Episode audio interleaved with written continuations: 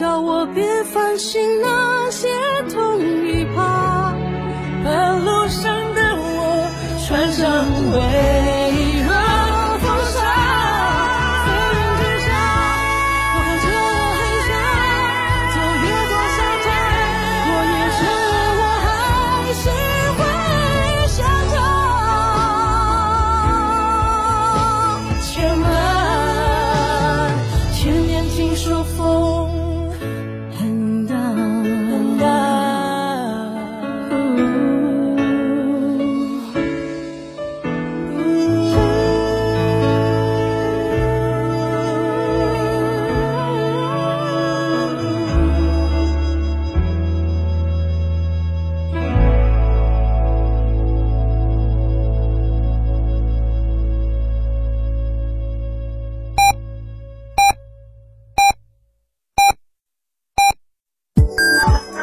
FM 九九八提醒您，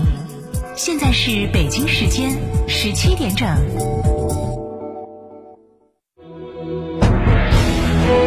成都的声音，FM 九。购车即可获取五百元现金或一千积分福利，更可享万元家装升级服务。活动详询启阳华阳日产零二八六二八零八八七七。九九八快讯。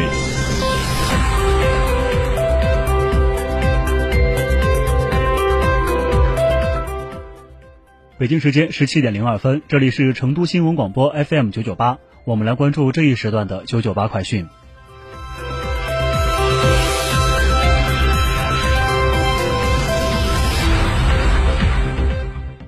首先来关注本地方面。四月十五号，绵卢高铁内自泸段已进入静态验收阶段，标志着全线主体工程建设已基本完成。静态验收是铁路竣工验收的至关重要的环节，是对轨道轨道工程线路的第一次全面体检。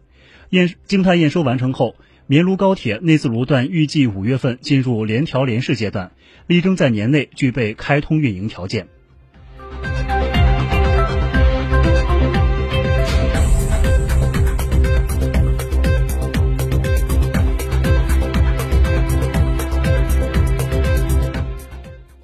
四月十五号，由中国妇幼保健协会主办的双胎妊娠规范化管理提升项目启动会在沈阳召开。成都市妇女儿童中心医院产科和胎儿医学团队参加了本次会议。会上，该院被中国妇幼保健协会双胎妊娠专业委员会授予双胎妊娠规范化门诊和双胎规范化管理提升项目试点单位，也是该项目在四川落户的首家医疗机构。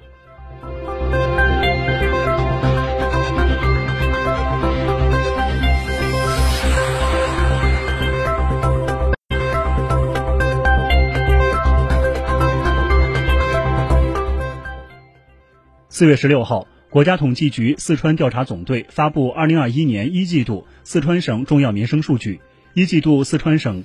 居民收入快速增长，城乡消费稳步回升。四川居民人均可支配收入七千九百零一元，同比增长百分之十三点八，扣除价格因素，实际增长百分之十四点四。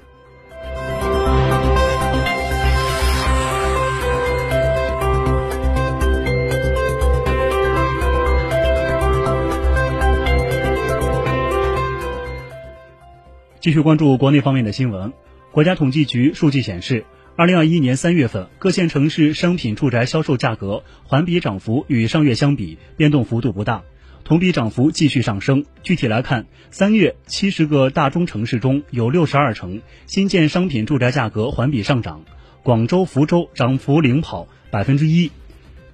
北上广深分别涨百分之零点二、百分之零点三、百分之一、百分之零点一。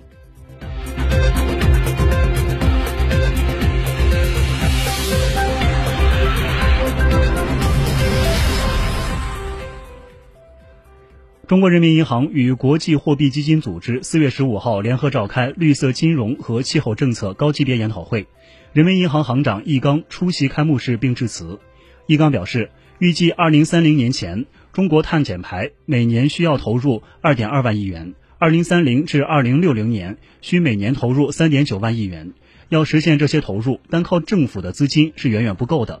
需要引导和激励更多的社会资本参与。